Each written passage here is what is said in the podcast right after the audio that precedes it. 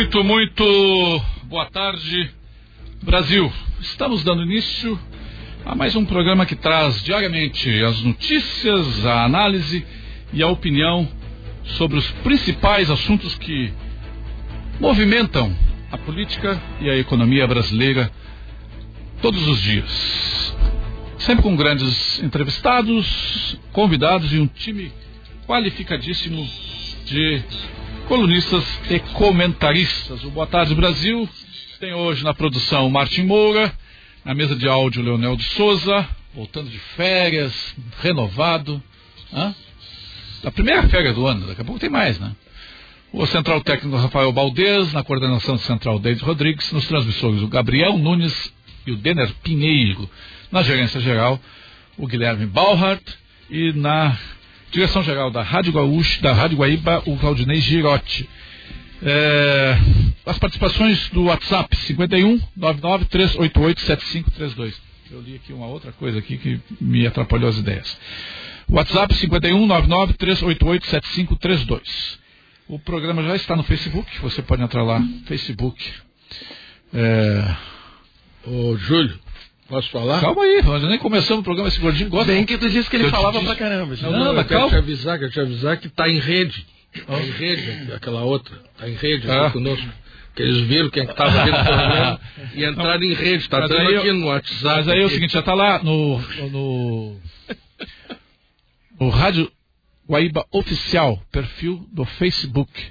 Você pode entrar lá, acompanhar, é, compartilhar com os amigos, fazer uma watch party que é uma sala de vídeo, uma sala de vídeo emitida besta, é o Watch Party. O Boa Tarde Brasil, que tem o oferecimento de Cevem, sofisticação e exclusividades na Bela Vista, qualidade Volens incorporadora. Fé Comércio RS, com você a gente faz a economia girar e a vida se movimentar. Cindy Lojas Porto Alegre, junto com o Varejo Sempre. E Gimon, a linha mais completa de inseticidas do Brasil. O deputado está entrando aqui. Eu peço que sente ali do lado do, do Fabiano ali, ó. No meio ali, deputado. Porque esse lado aqui tá, já está tomado, né? Esse lado aqui. É, tá, muito, tem que lembrar o peso da nave aqui. Nesta segunda-feira, 4 de janeiro, estão conosco aqui no estúdio, acaba de chegar o deputado federal, ex-ministro, ex-secretário da Saúde, ex, e, e sempre atuante. Acho que no sexto mandato já? Sexto, sexto mandato. Deputado Osmar Terra, boa tarde. Boa tarde, é, boa tarde a todos os ouvintes. Um prazer aqui participar. Ao vivo? É, ao vivo, né? É uma e honra. Conosco também, ao lado do, do deputado, o empresário Fabiano Reinheimer. Eu brinco com ele que ele é o, para mim, foi o empresário do ano em Porto Alegre ano, que não fechou nenhum dia. Não fechei nenhum dia e me sinto honrado em estar dividindo a bancada aqui com esses amigos e com um dos políticos mais em médicos mais corajosos desse país, que é o Dr. Osmar. Fabiano Rayame é, teve, sofreu muito assédio da administração municipal anterior. Cada vez que ele se manifestava nas redes, recebia lá uma fiscalização da prefeitura. Tudo, tudo, tudo casualidade. Coincidência. Coincidência. Do outro lado da mesa, o rapaz tímido, quase não fala, o Ricardo Nogueira, psiquiatra, meu amigo Ricardo Nogueira, que outro dia me mandou uma cesta de, de Cake. Vocês que não sabem o que é cake, é o cake, é o bolinho inglês lá de Pelotas, né? Então, a tia da tia Cirlei, da confeitaria Nogueira, que, que faz a minha prima Patrícia e o meu primo Rubens. O, vamos, tem muitos assuntos para comentar. Eu só quero. É, aquele texto que, eu, que, a gente coloca no, no card, eu gosto de ler aqui como se fosse um mini, micro editorial. João Dória já pagou mais de um bilhão por 11 milhões de doses de uma vacina que sequer foi aprovada na China e não apresentou nenhum dado ainda à Anvisa. O governo federal tem contratos para aquisição de 210 milhões de doses da vacina de Oxford e mais 70 milhões da Pfizer, mas só vai comprar quando as mesmas forem aprovadas pela Anvisa. Bolsonaro mantém tarifas zeradas para a importação de remédios e insumos para o Covid, Dória acaba com a isenção de CMS para medicamentos e equipamentos hospitalares. Isso explica, entre muitas razões, porque um nada de braçada no meio do povo e o outro manda a PM lançar bombas contra as pessoas na praia. É uma tomada de posição. Né? Hoje tem dois lados, é, vários lados, mas hoje, basicamente, dois lados na política brasileira. Um que é que quer ver a coisa com mais, clare, mais clareza, calma, não, não, não, precisamos ir de acordo com o que a mídia diz, com a pressão da, dos grandes fabricantes, nós podemos ter a melhor vacina no momento certo, da forma certa. O outro que já comprou vacina que sequer na China. A China aprovou agora, para compra emergencial, a Sinopharm. E não aprovou a Sinopharm. A Sinopharm tem, é, se não me engano, 74% de, de eficácia. Ou seja, a Sinovac tem menos. E segundo o Instituto Butantan, deve ser na faixa de 50%. Eu quero iniciar esse assunto perguntando ao deputado Osmar Terra se o governador pode é, empreender um programa de vacinação por conta própria. Ou se tem que ser através do Ministério da Saúde. Olha, existe o Ministério da Saúde para coordenar as ações no Brasil todo, né, Júlio?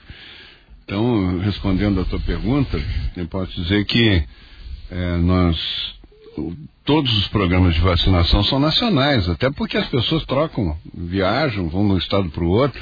Boa parte do contágio inicial da epidemia aqui no Rio Grande do Sul, um período que praticamente não teve muito caso, né? teve poucos casos, depois no inverno que aumentou, foi por, por esse muita coisa vindo de São Paulo. É, eu me lembro que o primeiro, primeiras vítimas que eu vi da, da fatais, né, da, do coronavírus foi um motorista de caminhão que se contaminou em São Paulo e foi, foi acabou indo se hospitalizar em Santo Anjo. Né? Então, é, existe a necessidade de se fazer um programa de imunização nacional, global. Né? E eu vejo assim o, o, governador Dória com muita pressa em, em, em, se tornar um, vamos dizer assim, o campeão da vacinação, o sujeito que está patrocinando a vacinação, porque ele cometeu um erro trágico, né? Na, na questão da, da, da, epidemia. Ele trancou São Paulo, trancou, soldou porta de loja, prendeu gente que estava andando na rua, sentado no banco de praça. Não tem nenhuma lógica isso, né? Num, num, num vírus, né? Num vírus, mesmo sendo um vírus pandêmico. E, e, e, São Paulo hoje, se fosse um país só, isolado, teria seria um dos países com maior mortalidade do mundo com tudo fechado, todo mundo sendo proibido de andar na rua, né, na praça, na praia, né? Agora tá jogando bomba de gás lacrimogêneo, o pessoal que está na praia, isso não tem. O lugar mais seguro para não pegar o vírus é na, na beira-mar, né? Claro que as pessoas podem manter, tem, devem manter alguma distância entre si e tal, mas isso é, é muito mais seguro não pegar o vírus na beira da praia do que ficar em casa. Né? Então... Doutor, senhor fala em imunização de rebanho. E eu vi recentemente uma, um texto seu dizendo que a gente está chegando próximo ao percentual que tornaria não necessária a vacinação. É, a vacinação para acabar com a epidemia nunca foi feita. Nunca teve vacina para acabar com a epidemia. Todas as, as vacinações que, que, surgiram em cima de uma pandemia foi para evitar um surto futuro. Ela sempre termina antes. Uhum. Ela termina com a imunidade de rebanho. Eu vou te fazer uma conta simples aqui. No Brasil, hoje, nós temos. É, é, se calcula que de 40% a 60% da população tem é, imunidade natural, por algum motivo, né? Ou porque está numa situação de, de não. É, de, de, ter tido coronavírus antes e, e, esse coronavírus ter contaminado, ter, ter produzido anticorpos, né? Ou por alguma situação específica de localização geográfica e tal. Então, é, é 40% a 60% não pega. Mas os que pegam, é, baseado na letalidade, que isso que tu vê no 7 milhões de brasileiros que foram testados positivos, isso não, isso não quer dizer nada. Isso depende só do número de testes, não depende da população que realmente está infectada. A população que realmente está infectada, ela guarda uma relação com o número de óbitos, infelizmente, né? Então nós temos 196 mil óbitos no Brasil, é, isso representa, é, tem uma, uma, média mundial que isso representa 0,27% da, das pessoas que se contaminaram. Né? Então dá para calcular o número de pessoas contaminadas. Se tu fizer essa regra de três, que para cada 10 mil pessoas que se contaminaram, 27 infelizmente vêm a falecer, é, no Brasil nós temos mais de 72 milhões de pessoas que já foram contaminadas, já desenvolveram anticorpos, estão vacinadas. Uhum. O, o, vírus é uma, uma vacina natural. Né? Então essas pessoas estão vacinadas. Se tu somar 40% que não que tem imunidade natural, nós estamos muito perto da imunidade de rebanho, que é em torno de 85% da população, entre 85% e 90% da população, ter alguma forma de imunidade. O que tornaria por si a vacinação desnecessária. Eu, eu, na minha opinião, a, o, a epidemia termina antes da vacina tá, se, se ter resultado. Porque a vacina, para ter resultado, ela é em duas etapas, 14 dias de diferença, e na segunda etapa, até fazer desenvolvimento de corpos, é mais 14 dias. Então leva um mês, uma vacina, quase um mês. As vacinas vão começar a ser aplicadas no final de janeiro ou final de fevereiro, não sei. Né? Aqui no Brasil, vai, o número de pessoas que vai receber a vacina vai ser um número pequeno, vai ser um número grande de cara, né? Vai, vai demorar. Então a, a, imunidade vai estar muito mais dependendo do vírus, da velocidade de contágio do vírus, do que da vacina. Porque o vírus, é, todas as vacinas têm uma informação, ou o vírus inativado, ou uma parte da informação do vírus, para que o, o organismo, é. as proteínas S, possam desenvolver anticorpos. anticorpos. Então, se o senhor, o senhor mesmo, o senhor já teve o, o vírus. Sim o seu organismo já desenvolveu, já tem essa informação. Eu estou vacinado. Mas aí eu quero colocar o psiquiatra é, Ricardo Alqueira na conversa, perguntando o seguinte: o medo, o pânico, pode diminuir a, a imunidade? É, a, a, o impacto psicológico do medo dessa, de pegar o vírus, de pegar o vírus, pode é, facilitar a entrada do vírus? Ou... Ricardo? Na verdade, baixa a, a imunidade de todo mundo. Né? A gente está vendo que está começando aquela campanha do início da, do coronavírus no Brasil, que é começar a mostrar agora de novo o cemitério de Manaus. Né? Antes era o, lá em São Paulo, né? então ficava mostrando caixões, aquelas câmeras frigoríficas do lado do, dos hospitais, né, em vez de ter respiradores, sacos pretos, né, que o prefeito comprou lá, e, e, e covas e mais covas. Né, e agora começou tudo de novo. Começou tudo de novo. E, e, na mesma época, né? Lembra bem, né? Esse vírus começou em novembro lá na China, ficou tudo silenciado, inclusive o médico que identificou esse vírus era um pediatra que foi preso foi preso. Agora também jornalistas de Xangai que denunciaram todo o processo também foram presos. E a Organização Mundial da Saúde já sabia do vírus. E aqui no Brasil a gente já sabia do vírus e o carnaval foi aquela folia, né? Rio e São Paulo disputando quem era o maior carnaval e a maior contaminação. Aqui em Porto Alegre, o Grenal, o famoso Grenal aquele que reuniram as duas diretorias dos clubes, contaminou todo mundo, os presidentes dos dois clubes, foi aquela farra. E o ministro dizendo na época, fique em casa, fique em casa, fique em casa. É, eu vou dizer uma esperando coisa. que as pessoas piorassem. Eu há 20 dias perdi um irmão, meu irmão, querido irmão, mais velho, com Covid. Ele tinha comorbidade, ele era, tinha Alzheimer. E, no, e ele teve, de um filho que teve visitando ele, tava, depois testou Covid. Infelizmente essas coisas acontecem, não tem como prever. É o único filho que tinha disponibilidade de ajudar a mãe e tal. Infelizmente aconteceu. Mas o médico dele, médico da família, disse assim, não, não leva, não leva no hospital, não leva no hospital. Ele começou a ter febre no domingo. Não leva no hospital, não leva no hospital, não, não, é porque lá vai, vai, pegar o Covid, seguir segunda, terça e quarta, na quarta-feira de noite. A minha cunhada me ligou e eu disse, olha, tem que levar no médico urgente, você está com febre desde o domingo. Esse médico deve ter estudado no mesmo lugar do nosso ex-ministro. Mandetta, Mandetta. É, o, é, o, é o estilo Mandetta. Aí foi, ele foi na quinta-feira para o médico, para o hospital, porque o outro médico neurologista disse, leva, Pois é. E aí é o seguinte, cinco dias, uma pessoa com, com, com uh, pneumonia, porque a febre é o resultado da pneumonia, isso diminui a chance da pessoa de, de, de ter vitória. E eu imagino isso multiplicado país afora, nessa, nessa. Não, mas vou te falar números reais disso. Eu sou diretor técnico da Copimed, que é a Cooperativa dos Médicos do Rio Grande do Sul. Nós tivemos uma diminuição de consultas e procedimentos de março até maio de 80% na área de oncologia, de oncologia, 70% na cardiologia, 60% na neurologia. Então a nossa produção eh, diminuiu 50% ao mês. E, e, eu passei, até eu botei no meu livro, lá onde eu homenageei o Osmar, eu tenho que te mandar o livro, o editor é o Júlio Ribeiro, uhum. né, o livro Obrigado. Pela Vida, merecido, né, porque o Osmar Todo mundo fala de tanta coisa do Osmar, só fala das últimas coisas, esquece das primeiras, né? O Osmar foi prefeito de Santa Rosa e criou o primeiro sistema de saúde. O senhor é carioca? Hein? O senhor é carioca? Não. Eu sou gaúcho. gaúcho? Eu morei no Rio, me formei ah. no Rio. Eu fui com nove anos para o Rio de Janeiro e saí, voltei para cá com 23, 24 anos. Aí, para Santa Rosa mesmo? Não, eu, eu vim, eu trabalhei primeiro em Porto Alegre, depois eu tive um convite para ir para Santa Rosa e eu fui para lá. É para ver como as coisas são bem assim. É, Osmar Terra, que previu só 2.100 mortes por coronavírus, aí esse é um, é um ouvinte, o, é, o Fabiano Ávila. Aí tem outro ouvinte assim, boa tarde, Júlio. Esse aqui é o Ricardo Silveira. Por favor, agradeça ao doutor Osmar. Eu estava entrando em pânico e com o esclarecimento dele fiquei mais tranquilo. Ricardo Silveira Novo Hamburgo. Se criou muito pânico, né? Doutor? Muito, muito, muito.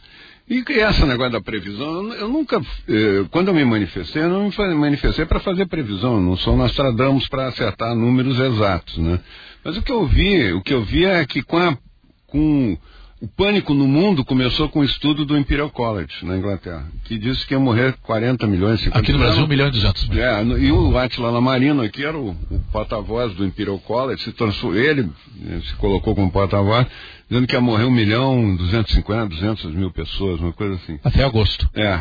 E eu, eu na discussão, quando eu disse que não funcionava trancar pessoas sadias em casa, nem fechar loja, isso nunca resolveu epidemia nenhuma no mundo, nunca teve precedente disso, né? Quando eu comecei a falar isso, começava a me cobrar números. Então, quantos que eu vou morrer? Então, eu coordenei o enfrentamento do H1N1 aqui no Rio Grande do Sul, que foi o primeiro lugar do Entrou Brasil aqui, que teve. É. Ah. Depois foi da febre amarela, nós tínhamos febre amarela aqui também, dengue, a primeira epidemia de dengue no Rio Grande do Sul. Eu conheço a epidemia.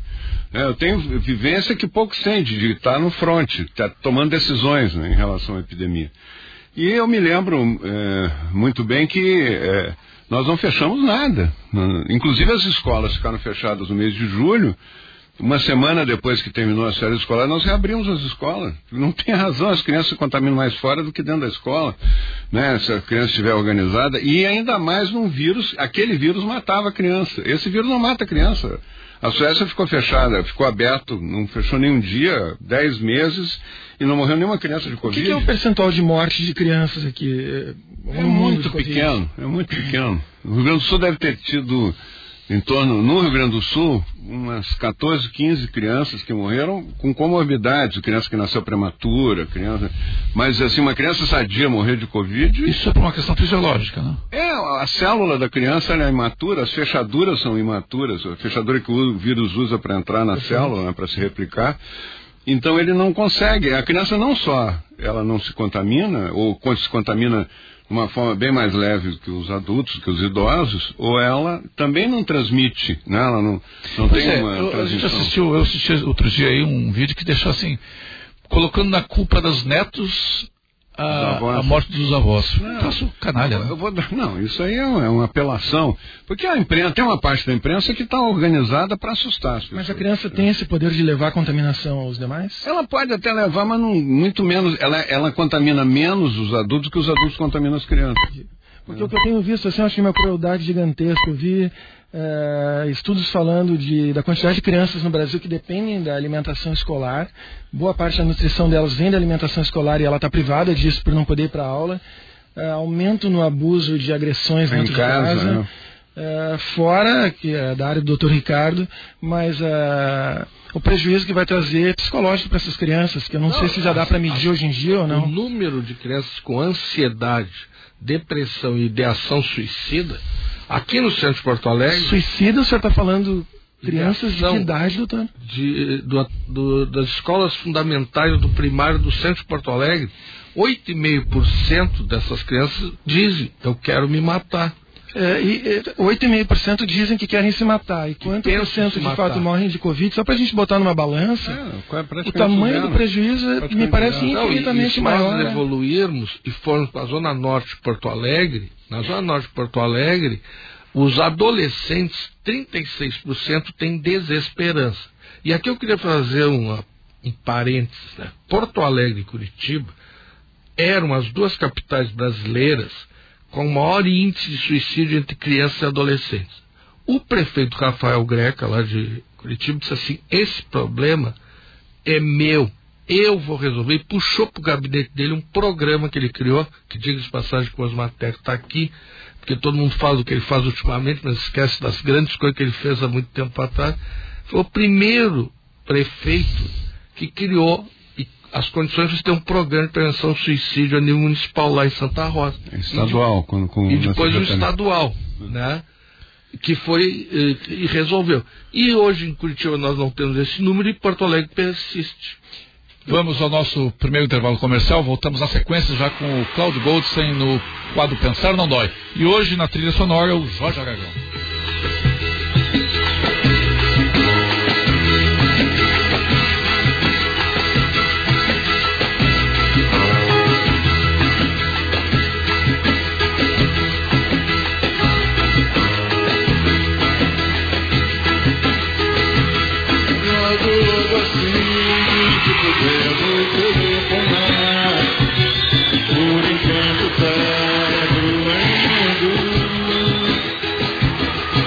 quando a saudade quiser me deixar cantar.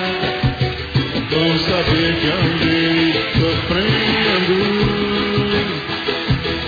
e que agora longe de mim você pode vir ter felicidade.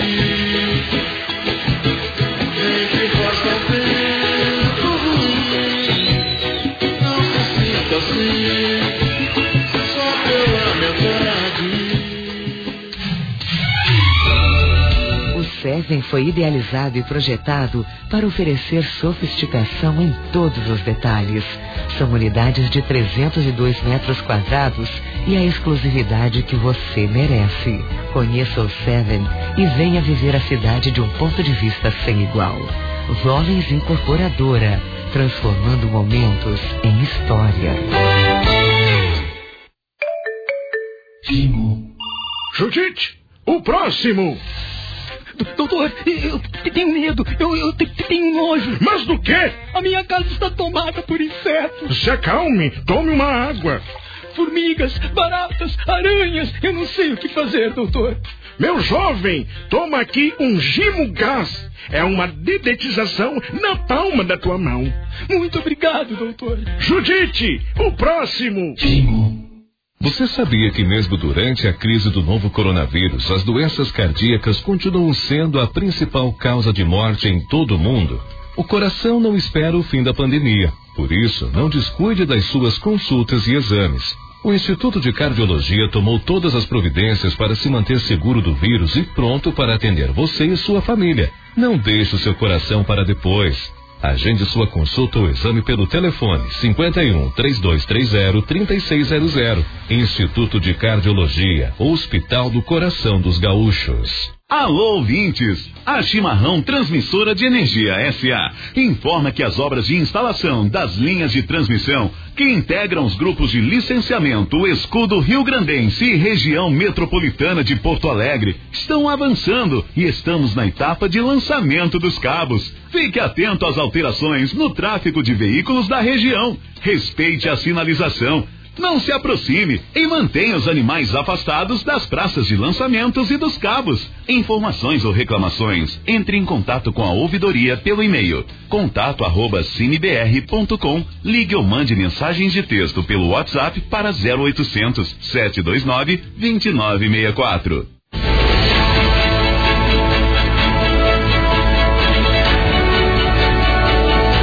Estamos apresentando Boa Tarde Brasil.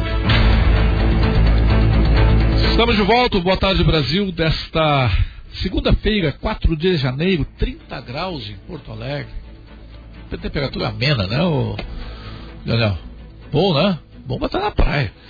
Boa tarde, Brasil, que tem oferecimento de Cevem, sofisticação e exclusividade na Bela Vista, qualidade Volens Incorporadora. Fecomércio RS, com você a gente faz a economia girar e a vida se movimentar.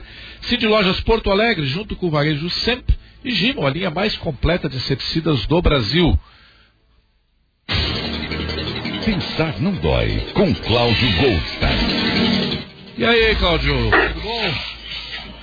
Tudo bom, Júlio? Então, Passou bem as festas? feliz aí? ano novo.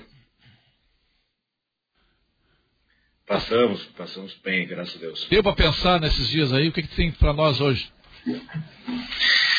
Ah, deu para ficar mais indignado, né, com essa com essas narrativas que não que não que não cessam e, e a imprensa que segue sem dar trégua num festival de, de mentiras, de fake news, de distorções da realidade, tudo isso que vem se falando nas, nos últimos meses, né, estavam os convidados comentando agora mais cedo no, no programa a questão de vacina, de, de novas ondas e novas variantes do vírus, né? É, é, é uma insanidade. Tô, eu não eu, eu, é difícil me tirar do sério, mas nós estamos uh, vivendo algo que eu, que eu jamais imaginei que, que seria que, que eu viveria algum dia dessa, dessa insanidade no, no, no nível global, com as pessoas uh, sendo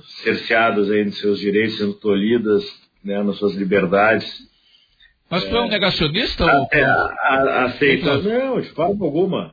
Mas uma gripe é uma, uma, uma, gripe é uma gripe. Cuidados são cuidados. Né? Eu tenho muitos amigos que brincam comigo que eu, era, eu, eu sempre fui considerado o maníaco do álcool gel. Pelo menos uma década eu tinha mania de andar com vidrinho de álcool gel no bolso ou com, com aqueles lencinhos que é álcool 70%. Eu comprava, sempre viajava, comprava caixas e caixas, espalhava os pacotinhos na mala, andava no bolso. E eu me gabava, me gabo ainda, olha, eu tenho dois filhos pequenos, eu falei, pelo menos eles não tiveram dor de barriga à toa. Porque eu era um neurótico, estava sempre, ah, botou a mão aqui, botou a mão ali, não, tudo bem, brinca, se diverte, faz tudo o que tiver que fazer. Mas se não der para lavar a mão em algum lugar próximo, vamos passar um lencinho com álcool na, na, nas mãos. E eu não estava antecipando tendências, eu só tomava um cuidado que eu acho que esse é o cuidado que tem que ser tomado. Ah, ok, higiene, se ficasse essa nova gripe aí, um legado de cuidar da saúde dos idosos, lavar mais as mãos, né, tomar alguns cuidados com a higiene. E, e, e sim, que venham avanços né, tecnológicos que vieram em função dessa questão aí da pandemia, muita coisa se digitalizou, muitas empresas se reestruturaram, muitas pessoas descobriram que, que existem maneiras mais fáceis de, de, de fazer algumas coisas na vida. Agora, sem histeria, sem esse pânico, sem essa paranoia, sem essa cultura do medo que se tenta impor sobre as pessoas, né, calando as pessoas através de uma, de uma máscara, né, governantes e governos que não conseguem esticar a mão e tapar a boca de todo mundo, agora estão fazendo isso usando uma máscara, né? Usando o psicológico, tá, tá aqui o especialista que, que, pode me confirmar isso, mas é uma, é uma forma de tu é, inibir as pessoas, de tu, de tu calar as pessoas, deixar as pessoas com medo, deixa, tu, tu empodera pessoas que não teriam uh, poder nenhum a partir do momento que tu começa a, a, criar uma situação de, de vizinhos denunciando outros vizinhos porque aglomerou. Não, aglomerou não. Juntar 10 pessoas de uma mesma família para uma comemoração de fim de ano não é aglomeração, pelo amor de Deus. Ninguém pode ter o direito de impedir isso. Né? E, me, e, quem sabe, as pessoas têm, têm que saber se, olha, eu tenho uma pessoa na família que tem uma idade muito avançada, que tem uma comorbidade, que tem risco de agravar e até falecer se pegar a Covid ou se pegar H1N1 ou alguma outra doença qualquer que pode ser transmitida da mesma forma, até de maneiras mais fáceis do que o Covid. Então, essa, essa situação que nós estamos vivendo hoje precisa ter um fim. Eu, eu quase postei, vou postar hoje, aliás, eu estava fora uns dias, tentei ficar longe do celular, longe é, das redes, por uns dias curti a família, mas é, eu achei sensacional um vídeo de uma senhora que entra numa loja de conveniência, num pequeno mercado, nos Estados Unidos, sem máscara, e começa a ser confrontada, as pessoas mandando ela botar máscara e tentam alcançar a máscara para ela, ela diz, não, chega, chegou no limite, né, eu não estou doente, estou saudável, já está comprovado que não existe esse negócio de, de, de disseminação de pessoas assintomáticas uh, transmitirem, espalharem pelo ar uh, o, o, vírus. Quer dizer, então, uh, era uma senhora que simboliza muito o que eu quero para 2021. Mais e mais pessoas indignadas com essa palhaçada do uso obrigatório de máscara para todo mundo. Máscara, os orientais já sabem, fazem isso há, há décadas, né? Quem viaja, pega um avião, vê um oriental com uma máscara não é porque ele está com medo de pegar uma gripe que eu tenho e não tenho sintomas. Ele está com algum sintoma e, por educação, por consideração aos outros, ele usa máscara. Essa, então, essa deveria ser a, a, realidade. O vídeo dessa senhora, ela confronta e dizem que vão chamar a polícia. Ela diz: Não, não vou, não vou botar máscara, chega, só vim aqui comprar um saca-rolha para minha festa de final de ano e não estou doente, sou saudável, né? Isso é insano. E ela tem toda a razão. Né? As pessoas dizem que vão chamar a polícia. Ela diz: Olha, chama a polícia. Não tem lei, não podem me obrigar, não podem me prender por não estar usando uma máscara. Então, eu acho que as pessoas têm que se indignar. Cada vez mais eu acho que as pessoas têm que se indignar e têm que. Não é ser negacionista, tem que respeitar e eu valorizo, respeito muitíssimo. Todos que me conhecem sabem, os profissionais de saúde. Me preocupo com as pessoas da minha família que têm uma saúde mais debilitada, uma idade mais avançada, sim.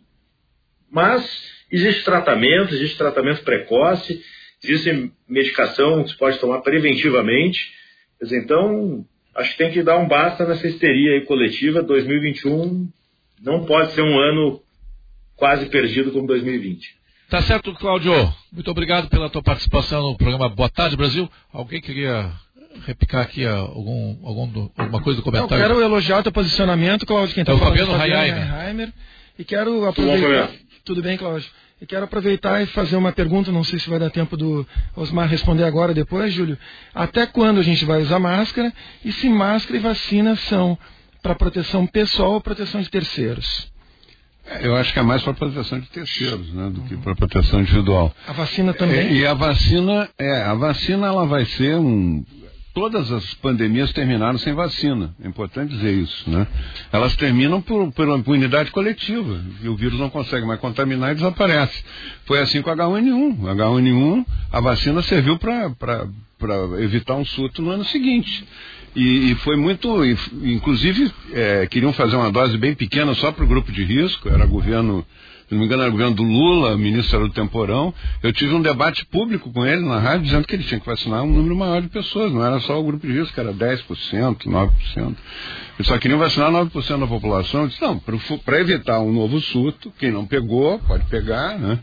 Então, é, a vacina ela é para evitar, ela nunca foi para terminar uma pandemia. Por isso que eu acho um absurdo as pessoas estarem. Não, quando vier a vacina vai terminar. Não, ela, ela termina antes, ela termina agora, em poucas semanas ela e termina. E o uso da máscara vai até quando? Sim. O uso da máscara é, é, Tem uma discussão sobre o uso da máscara, né? Eu, eu acho que ela tem um efeito psicológico e evita tá, provavelmente algum tipo de contágio de terceiros. Agora, é, tem, os países que usaram foram ortodoxos na, na epidemia, na, na, epidemiologia, que fizeram o que sempre se fez em epidemia, como é o caso da, da, da Suécia e outros países, não teve, não teve, não, não usaram máscara. Não usaram máscara. Agora estão dizendo que Parece que tem uma corrente lá que acha que deve usar máscara, não deve usar. Não fecharam escola, não fecharam uma loja, não fecharam nada. E a maior parte das mortes foi idosos em asilos. Pessoas que nunca saíram, não pegaram um ônibus, não pegaram, não foram numa loja comprar nada. Metade das mortes do mundo foram idosos em asilos. Pessoas que estavam fragilizadas pela idade, até pela condição de estarem isoladas socialmente. Quando aumenta o, o, o isolamento, aumenta o número de mortes, não diminui a Universidade Federal de Pernambuco mapeou isso. E mapeou com uma maneira muito bem feita, inclusive sem contestação, ninguém contestou isso até agora. Eles mostram que 30 dias depois aumenta, dá um pico, ao pico de isolamento, dá um pico de mortes também. E depois não se consegue isolar a população, pelo amor de Deus. Metade da força de trabalho nunca parou. o agronegócio não parou nenhum dia. Toda a cadeia do agronegócio não parou nenhum dia. Os serviços públicos, saúde, tudo não parou nenhum dia. 4, 5 milhões de pessoas que, que trabalham na saúde. Obrigado, Cláudio. Quer continuar uh, uh, né, de orelhando aí? Pode continuar. Te agradecemos a participação. Vou, vou continuar na, na escuta aqui no aplicativo. Tá certo. Obrigado, José. Por que, que essa dificuldade. Parece que se tornou ideológica a, a discussão? Porque muita gente diz, ah, se o senhor fala isso é um negacionista, é um terraplanista, é um antivacina, é um, é um bolsomínio. Todos os, aqueles rótulos que a, a esquerda adora rotular, né? Pá, pá, pá, pá, pá, pá, pá, vai te enchendo de rótulos.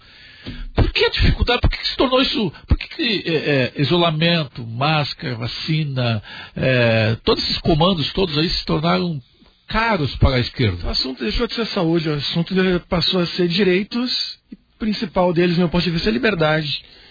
Eu concordo. Eu não vejo outro foco maior da, de quem está manipulando essas palavras de comando que tu diz, Júlio, senão enfraquecer quem produz dinheiro, quem produz riqueza, quem gera emprego. É, chega a me parecer que está querendo se criar uma dependência governamental para que se tenha um controle maior sobre a população. Eu concordo. Inclusive essa questão de dizer, não, nós estamos preocupados com a vida, tu está preocupado com a economia, com o dinheiro, a vida antes do, de tudo. Eu concordo, a vida antes de tudo. Agora me, me diga o que, que evitou de mortes essa, essa, essa guerra toda que fizeram, trancar as pessoas em casa, essa campanha na televisão botando pânico em todo mundo, o que, que evitou de morte? 196 mil mortes é pouca morte? Não é, né? É, é muita morte, muita gente que morreu, infelizmente, né? E isso foi em plena quarentena e lockdown. Aqui com as bandeirinhas do governador para cima e para baixo, não adiantou nada. Está aumentando o número de, de, casos, inclusive de óbitos no Rio Grande do Sul.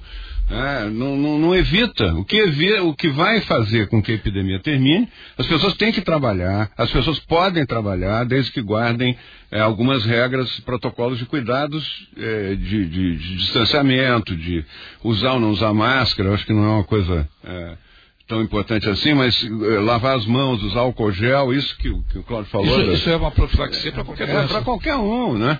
E, e, as crianças nunca deviam ter deixado de ir na escola, porque as crianças, é, ah, mas o meu filho tem aula à distância. Que bom que está de classe média e tem equipamento em casa e tem sinal de internet. Agora, a grande maioria das crianças que são pobres não tiveram nem nada, nenhuma aula. É, então vai aumentar a desigualdade social, aumentar o número de pessoas que com pânico que a televisão criou, alguns canais de televisão criaram, não vai, não vai nem na, passa perto do hospital com pessoa com câncer não trata, não faz quimioterapia, quem tem problema cardíaco não faz, o, o, aqui o doutor Ricardo, as pessoas com, com depressão não, não fazem é, tratamento, é, aumenta suicídio, aumenta tratamento de ansiedade, aumentou o alcoolismo, uso de drogas. As pessoas em casa fechadas começaram a usar mais droga. Então, tudo isso piorou muito, né? E não resolveu nada. Se tivesse resolvido, dizer, não, agora não morreu ninguém, ou morreu pouca gente.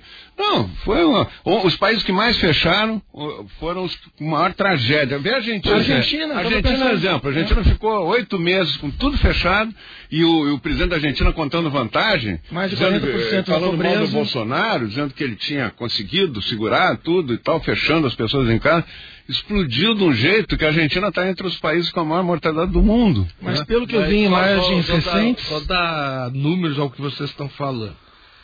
77% das mortes são em idosos. Outro dado. No mês de novembro é o mês do câncer de mama, né, Júlio? Aquela campanha aqui, muito grande aqui. Outubro. Outubro, outubro né? rosa, isso, isso, outubro rosa, correto. Osmar, sabe em quanto que diminuiu o câncer de mama aqui no Rio Grande do Sul no mês de outubro? Hum. 44%. Porque as mulheres não fizeram. Diminuiu o diagnóstico, não a doença, né? Não fizeram o diagnóstico. Exato. E por que, que não fizeram? Medo, tá. medo. Exato. Medo. Então, assim, aqui, aquilo que eu falei antes, né? Uh, ah, 80% dos pacientes que faziam quimioterapia em oncologia deixaram de fazer. Aí o que, que os hospitais fizeram? Quando, peraí, vamos levar os medicamentos para os pacientes em casa. E assim foi na cardiologia, neurologia e assim por diante. Né? E o aumento né, do abuso, quando a gente fala em abuso, é agressão, a, abusos sexuais né, das crianças e dos adolescentes foram obrigados a ficar em casa. E outra coisa absurda que ninguém citou aqui, mas que a gente tem que citar, que eu não entendi até agora, porque soltaram os presos. Será para ter que ficar em casa? Eu acho a mesma hipocrisia pela qual a Argentina agora toda saiu de casa para comemorar a legalização do aborto, né? É a aglomeração para comemorar o aborto não tem problema. É, não, e, e, a, Argentina, a Argentina é. é bárbara, né? É por isso que eu sempre. Maradona, a morte do Maradona. Não, a morte do Maradona, Maradona é fantástica. A Argentina fechada, fechada, Maradona tem que dar o último drible. Um milhão de pessoas dentro da Casa Rosada. É um absurdo. Quer dizer, é então, é um oportunismo. Né? E São Paulo. Né? Onde é que tem. O Osmar acabou de. O problema do Dória, só, só falando de São Paulo, que o cara deu a dica aqui. O problema do Dória é a calça apertada, Osmar. Aquilo só pode ter correlação. O problema do Dória é que ele fracassou. Ele fracassou no, no enfrentamento à epidemia, trancando as pessoas em casa. Um fiasco. São Paulo tem 10 a 12% a mais de mortes que o Brasil, que é a média brasileira. Isso com a rede que eles têm de hospitais lá. Né? Eles têm 12% a mais de mortes. Então ele agora tá, traz uma solução mágica para recuperar a popularidade, que é a tal da vacina, agora quer marcar data para vacina. Não, mas ele dá um azar. É, vacina azar. não tem data, Não, vacina mas- é quando está pronto os testes. Não, mas Osmar, tem umas coisas assim que parecem são de destino.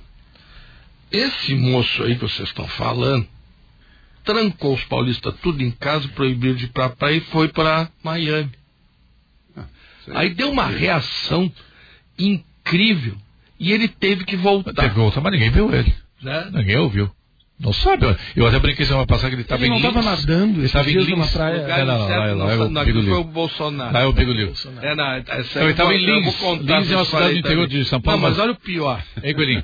Hã? Lins. Ele estava em Lins. Tá, então vê Lins é lugar eu certo dessa, sabido. Osmar, essa, essa intimidade desses peloteiros. Eles estão lembrando coisas do meu passado, da O apelido minha dele, né? infância, da minha de puberdade. Desculpa, Ricardo, doutor Ricardo Nogueira. É, eu respeito. Eu não chamei de galinha gorda, né? só Não te chamei de galinha gorda. pode galinha gorda é que estuda no, no Colégio Gonzaga lá. É, que Colégio Gonzaga. Tá, e tu não pode esquecer que a partir do dia 2 de janeiro eu sou um senhor idoso. E tem que ser respeitado como um senhor idoso, né? Tenho 65 anos completos. Tá, mas voltando. O rapaz vai lá pra Miami. Miami. E aí foi um vexame, teve que voltar. E no mesmo dia, tem uns rapazes que se reúnem a soldo ali nas TV brasileiras, uma da tarde todo dia, né? Que é para falar sobre a coronavírus e a coronavac. E aqueles rapazes parecem o programa da Rádio Tantã. A Rádio Tantã é uma rádio que tem do, do Hospital Psiquiátrico lá de Santos. E eles se reuniram naquele mesmo dia que o chefe foi para Miami para falar sobre a eficácia da coronavírus. E aí tiveram Coronavac. que desmarcar. Né, Coronavac não é coronavírus mesmo, é Coronavac. né? Tiveram que desmarcar porque eles não tinham resultado. Aí marcaram nova ah, entrevista coletiva para Resultado do teste. né? o resultado do teste. Pois é, isso é, isso é Suspenderam duas vezes. Não, é três vezes já. Que, Três que- já? É, dia 15 para o dia 23, agora passou para daqui a 15 dias a apresentação dos resultados da fase 3 da Coronavac. Já antecipadamente, nesse dia 23 aí, o pessoal do Butantan disse, olha, ela apresenta o mínimo necessário, que é 50%. E a Na China, né? a China aprovou agora a, a vacina da Sinopharm. É um outro laboratório que tem 74%, se não me engano, de, de eficácia. Não aprovaram a Sinovac. A Sinovac não foi aprovada em lugar nenhum do mundo. Mas o João Dória já marcou para o dia 25 de janeiro, Que é o Universidade dia de São, Paulo, com o Fernando, Fernando Henrique, o Temer e o, e o. Quem mais é o outro? Estão três vezes presidente da República. O Lula. Não, o José Sarney. Sarney. José Sarney. Sarney. É, marcou um grande evento para. E aí eu pergunto assim, mas isso não é. ah, ah, foi a pergunta inicial que eu fiz ao deputado Osmar Neves, não é de competência do Ministério da Saúde? É do Ministério da Saúde. Como é que o governador pode sair vacinando? Não, mas eles estão. Depois que o Supremo deu autorização para eles, eles comandarem a epidemia, os governadores, porque tudo que está acontecendo aí é responsabilidade dos governadores, inclusive daqui, né? É, não vamos tirar a responsabilidade deles. O presidente que queria mudar a estratégia ficou com as mãos amarradas, o Supremo desautorizou. E ele, o que ele pôde fazer, ele fez, foi repassar recursos, salvou aí muita gente da fome, né, com aquela mesada, as empresas, que ele pôde salvar, ele salvou, mas não pôde interferir. Então os governadores é, agora se acham, deve estar se achando, né, com capacidade de fazer as coisas independente do governo federal, mas pede o dinheiro para o governo federal. Né? Inclusive, Se não colocar a fosse- folha de pagamento do Rio Grande do Sul Se dia. não fosse o dinheiro do governo federal, a folha de pagamento do Rio Grande do Sul tava- não estava em dia. Eles pegaram o dinheiro do coronavírus e. Perto de botaram- 2 bilhões, engano. É. Desculpem, mas esse Osmar Terra é maluco. Só ele é certo no mundo. Diz o ouvinte aqui. Quem mais no mundo está dizendo o que o senhor diz, doutor Osmar? Olha, tem, eu vou dar uma lista, assim, tem, os países do Oriente, é, a maioria não está fazendo lockdown nem quarentena, né? A Coreia não está, o Japão não está, a China não está, é, para surpresa de muita gente, aí a China fez lockdown no- nos primeiros 76 dias na província de Wuhan, o resto na província de Hubei, onde fica a cidade de Wuhan, onde surgiu o vírus. Depois não fez mais. Não se tem notícia de lockdown e quarentena na China. Inclusive, a população anda, a maioria anda sem máscara na rua. Não, e Osmar, É. ontem, foi, dia 31 de dezembro, foi batida uma fotografia da Times Square, Square, lá em Nova York. Que era onde tinha aquela festa bonita do Réveillon, né? Não tinha ninguém, né? E tiraram uma foto de Wuhan, Wuhan, né? Wuhan. Wuhan, é. Lotado, tu disse? Né? Então é uma coisa O absurda. único país que vai crescer esse ano, a China comemorou É. com taça de champanhe e tudo. Não, e é o engraçado. Xi Jinping. É, o engraçado Ah, os resultados da economia Não, e é chinesa, engraçado né? que a China ela se preparou antes para tudo, né? Ah, e a Suécia, que foi que peitou tudo, mostrou, não, o protocolo que existe na ciência é este aqui, não fecha nada, o, orienta a população como manter distância, como tomar cuidado, não fecha a escola, esse vírus não mata criança e não tem por que fechar a escola. E a Suécia foi tratada como genocida. Ah, é um dos outras coisas que coloca é genocida, não é, não é, é terraplanista, não sei o que lá. Negacionista, é antivacina? Eu, eu chamo, eu só, às vezes, né, porque eu não gosto de, de, de qualificar as pessoas, eu gosto de debater os dados. Eu sou que nem o Hahnemann, aquele do uh, Daneman, né, da, da qualidade total. Em Deus nós acreditamos, os outros têm que me trazer os dados tem que me provar, né? Então eles, eles gostam muito de, de, usar clichê e não, e não provam nada, não discutem nada, é, tentam a China, desmoralizar. A China não pagou tanto que o, a, a, o PIB dela vai crescer claro, esse ano. Vai crescer, do Japão vai crescer, da Coreia vai crescer, da Singapura está crescendo. É, o, que, o, o, o, que me surpreende é que os países que fecharam e tiveram uma tragédia, todo mundo acha bonito e não, os outros não acham. Vamos ao Guaíba Notícia, o nosso intervalo comercial e voltamos na sequência. Esse brilho de vocês, o caminho dedicado a nós. Derramamos pela nossa voz, cantando alegria de não estarmos mas um pouco a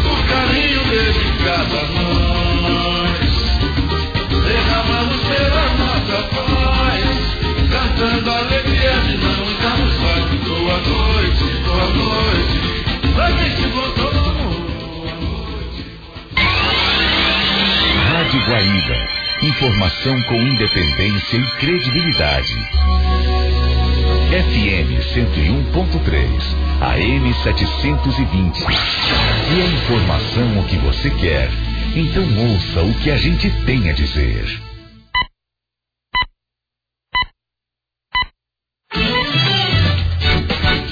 Guaíba Notícias.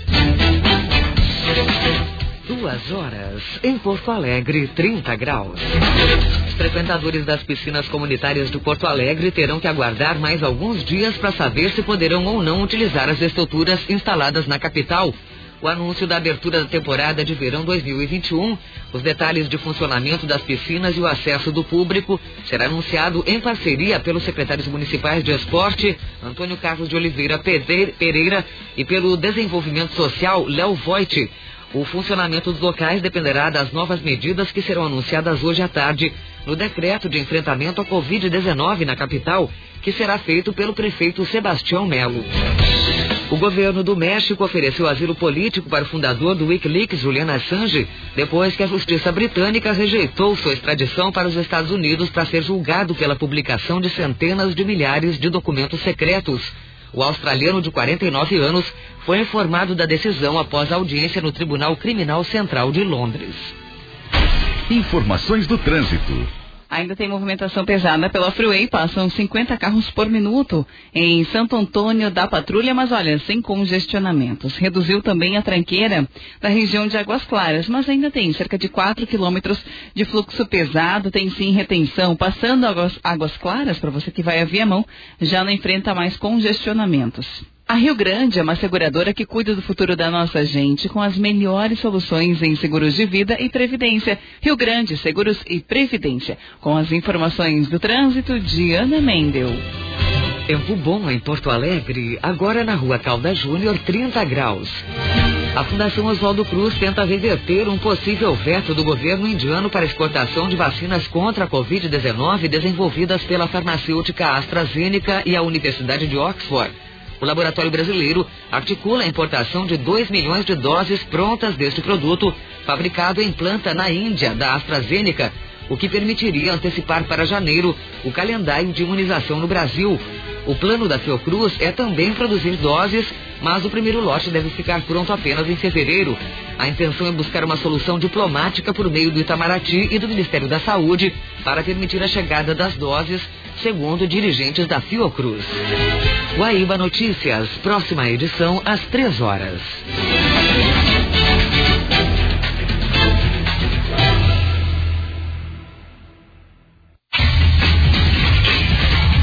Acompanhe o Futebol Guaíba através do 101,3 FM, 720 AM. Tudo que você precisa saber sobre a dupla Grenal e o futebol pelo Brasil e pelo mundo, você fica sabendo aqui na Guaíba. E lembre-se, evite aglomerações, lave as mãos, seja consciente e fique conosco. Futebol Guaíba. Oferecimento. Banrisul. Fiat. Instituto de Cardiologia e Fins de Bancários Porto Alegre. Tempo e placar para Henrique. E o comentarista para Dália Alimentos. Bem-vindo às fabulosas histórias do Fiat Argo. Vá até uma concessionária Fiat e garanta o seu. Perceba o risco. Proteja a vida. Enquanto Beto curte o dia na sua sala de estar, o Demato dá receita pro cuidado redobrar. Enquanto Anitta se refresca com a mangueira do jardim, a nutricionista envia a dieta do Joaquim. E quando você precisar, é só se conectar. Curta as férias de um novo jeito e consulte pelo celular. Reinvente o seu verão, redobre seus cuidados. Dr. Kim, o plano é simples, viver bem. Não perca tempo, nem dinheiro. Está pensando em alugar, comprar ou vender um imóvel nesta temporada? Para não cair em golpes e nem entrar numa fria, procure imobiliárias e corretores inscritos no Conselho Regional de Corretores de Imóveis do Rio Grande do Sul. Só o corretor de imóveis tem a chave que abre as portas dos seus sonhos. Imóvel, só com corretor de imóveis. Operação Veraneio 2021. Cresci RS. Confiança, segurança e profissionalismo.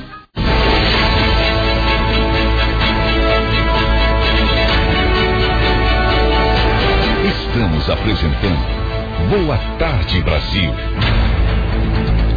Estamos de volta, boa tarde Brasil, nas, nesta segunda-feira, 4 de janeiro, a primeira segunda-feira de 2021. O Boa Tarde Brasil que tem oferecimento de Sevem, sofisticação e exclusividade na Bela Vista, qualidade Volens Incorporadora. Recomércio RS, com você a gente faz a economia girar e a vida se movimentar.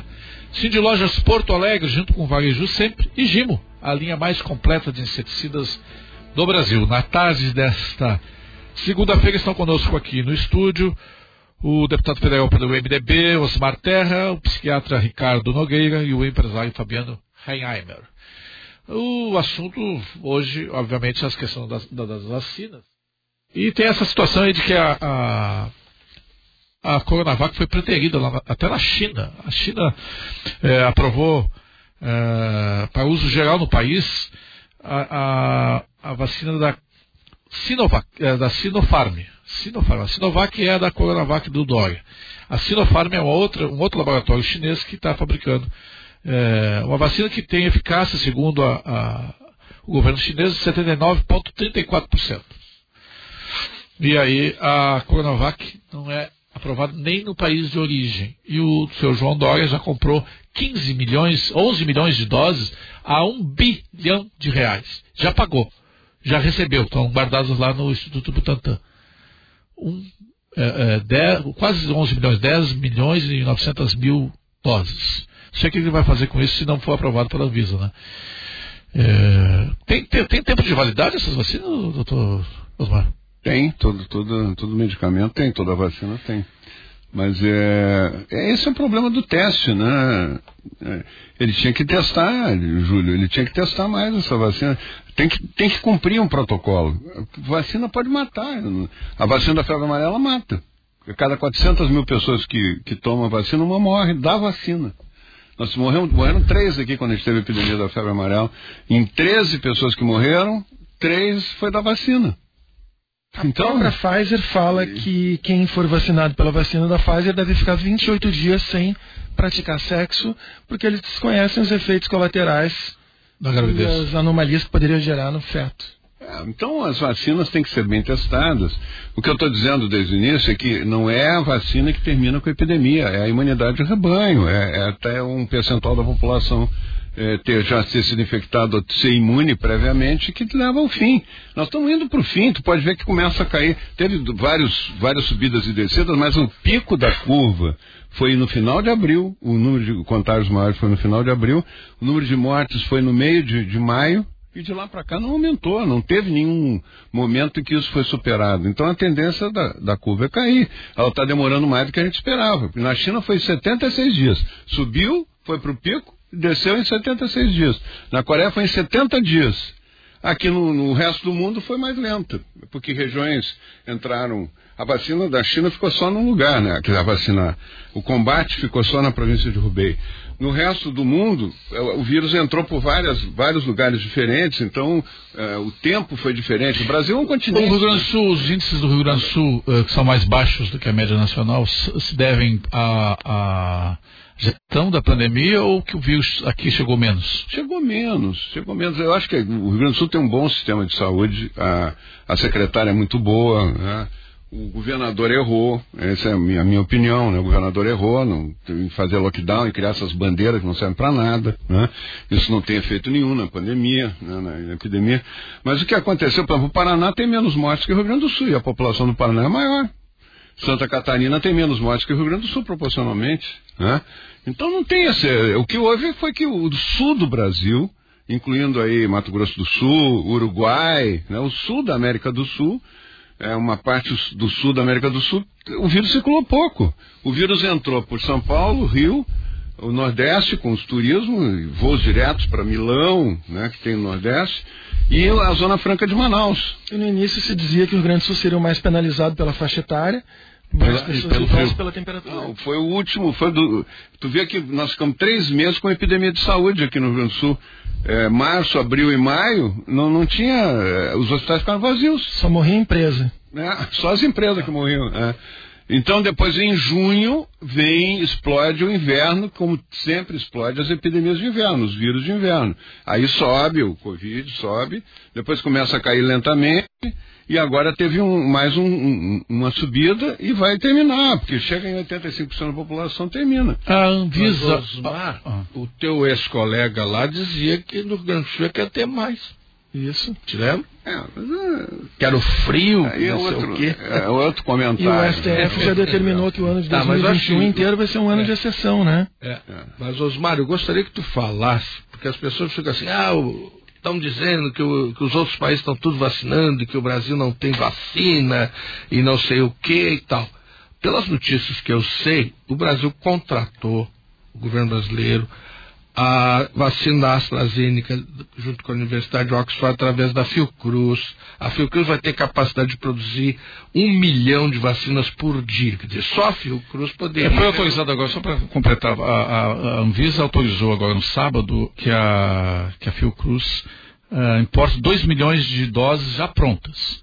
Ah, o contrato que há entre o, o Ministério da Saúde e ah, a AstraZeneca e, e o, o- a Fiocruz é que seja fornecido numa primeira etapa 109 milhões de doses e numa segunda etapa mais 100 milhões de doses, que seria eh, ah, processados, fabricados No pela total, Fiocruz. né, o, né, o Osmar 210 milhões da, da, da essa da Oxford e 70 milhões da Pfizer. É o contrato que o Ministério É, da Saúde tem. Segundo as informações que tem, o Osmar vai esclarecer, porque eu sei que ele está por dentro de tudo isso, com detalhes. que a Oxford AstraZeneca Fiocruz tem a capacidade para produzir 210 milhões de vacinas. E que o governo brasileiro já teria uh, investido 1 bilhão e 900 milhões só nessa vacina. E o Osmar Terra esteve no dia da assinatura da liberação e do contingenciamento de recursos para as vacinas. Eu gostaria que ele nos informasse. O presidente liberou 20 bilhões de reais para a compra de vacina. Ele não, ele não fechou com uma, um tipo de vacina. Ele não pagou ainda. As vacinas que, que, se, que tiverem autorizadas pela Anvisa, que testarem e ver que. ah, Vamos combinar, né? Uma vacina que tem 50% de eficácia não é, é a mesma coisa que não.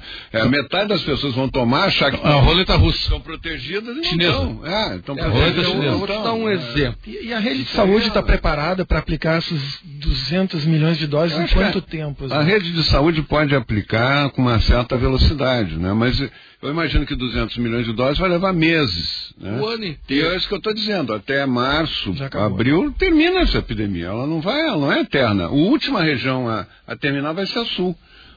Já tem 12, 10 ou 12 estados que está praticamente chegando à imunidade de rebanho. O Brasil é muito grande, a velocidade é diferente em cada lugar, depende do que, que entrou de vírus antes, né? É, o pessoal está falando muito do Amazonas, que agora piorou de novo no Amazonas. O Amazonas não. Teve três mortes no último dia do ano. Três mortes. O Brasil, o Rio Grande do Sul teve 200, né? Então, cento e tantas. né? Então, é, significa que lá a imunidade já está funcionando. Né? Eu não estou minimizando a morte. Para mim, a vida não tem preço, mas é, é a partir da, da, da contabilidade que tu faz do número de pessoas que, de vítimas fatais, tu pode calcular o tamanho da epidemia. Né? Então, é a única medida certa que tu tem, porque as outras são todas Para dependentes. deixar bem claro aqui, ó, Boa Tarde Brasil e nenhum dos nossos convidados aqui é, está negando a existência do vírus, está negando a necessidade de é, medidas profiláticas, o uso de máscara em locais fechados, é, sempre que possível não aglomerar, é, o uso de álcool gel, acho que é, a- lavar as mãos e usar álcool gel é uma, é uma profilaxia que deve permanecer para depois da pandemia, porque ela evita muita coisa. Ah, nos hospitais, quando aprendeu a lavar as mãos nos hospitais, eh, diminuiu drasticamente a, a infecção hospitalar, né, doutor? Então, é, são ninguém está negando nada disso. O que nós estamos é, é, dizendo aqui é que é o seguinte, primeiro, vacina tem que ser uma vacina segura, atestada pelo órgão de Estado, não é um órgão de governo. A Anvisa não é um órgão do, do Bolsonaro, é um órgão do, do- do- do Estado brasileiro né, formada por técnicos. Ela tem que ser, ela tem que aprovar como aprova qualquer medicamento, um melhoral, um, um- qualquer um medicamento para dor de cabeça que for- pra ser, ah, vendido no Brasil precisa passar pela Anvisa, precisa ter o selo de aprovação da Anvisa, quanto mais uma vacina. Então, nenhuma das, das- das- dos, dos farmacêuticos ainda apresentou. A Fiocruz ficou de apresentar essa semana os dados da fase 3. E a partir disso que os técnicos da Anvisa poderiam dizer, não, tes- testar. Inclusive, não sei se já foram publicados em revista técnica. Tem que ser publicados os resultados numa revista técnica, para que a comunidade científica mundial possa ler e dizer, ó, tem um problema É, aqui, é. tem um problema ali. Isso precisa ser feito. Nesse sentido, o governo brasileiro está tendo, está sendo cioso, está sendo é, cuidadoso, para não responsável, responsável, para não botar no seu, no seu braço, aí, no seu bumbum, uma, uma, uma, uma vacina não testada, não confiável.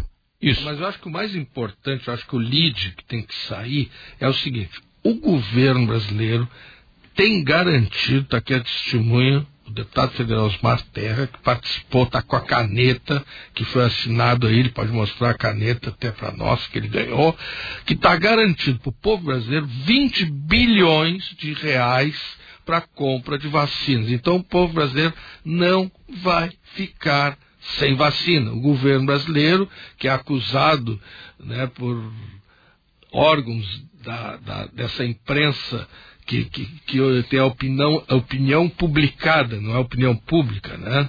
E que se auto-intitula de bom senso, mas desde 1700 o Voltaire já dizia que bom senso não é bem assim, né? Cada um tem o seu bom senso. E atacam de uma forma absurda as pessoas né, que são negacionistas, que combatem, eh, que são contra a vacina, e ao mesmo tempo essas mesmas pessoas que são atacadas, elas são ovacionadas na- no ar, no mar, na terra, né? E outros eles mandam uh, comer angu, né? Foi o que aconteceu ontem, anteontem, na Praia de Santos. Então, isso, garantido é o seguinte, que o governo brasileiro garante 20 bilhões para as vacinas. Doutor Materra, dois, dois, dois, dois, dois ouvintes falam aqui sobre um primeiro dizendo que a Suécia já negou, é, é, reconheceu o erro em não adotar o lockdown. E o outro pede que comente o caso da Etiópia. Onde ah, uma, boa, uma boa pergunta. É, primeiro, a Suécia, eu quero que me digam uma medida que a Suécia tomou. A Suécia fechou a escola? Não. Agora, mesmo depois que o rei deu uma opinião, a opinião do rei da Suécia é a opinião do rei da Suécia, não é o governo nem é a diretriz que a Suécia segue. Ah, fechou comércio? Não. Fechou. O que a Suécia fez foi aumentar o rigor do, das aglomerações, diminuir o grupo de pessoas que ficam aglomeradas. Né? É, então foi isso. É, a Suécia é, não, não, tomou nenhuma medida que contraria os princípios básicos de epidemiologia, que é da imunidade, de chegar na imunidade de rebanho. A Suécia tem menos mortes que o Rio Grande do Sul. Né?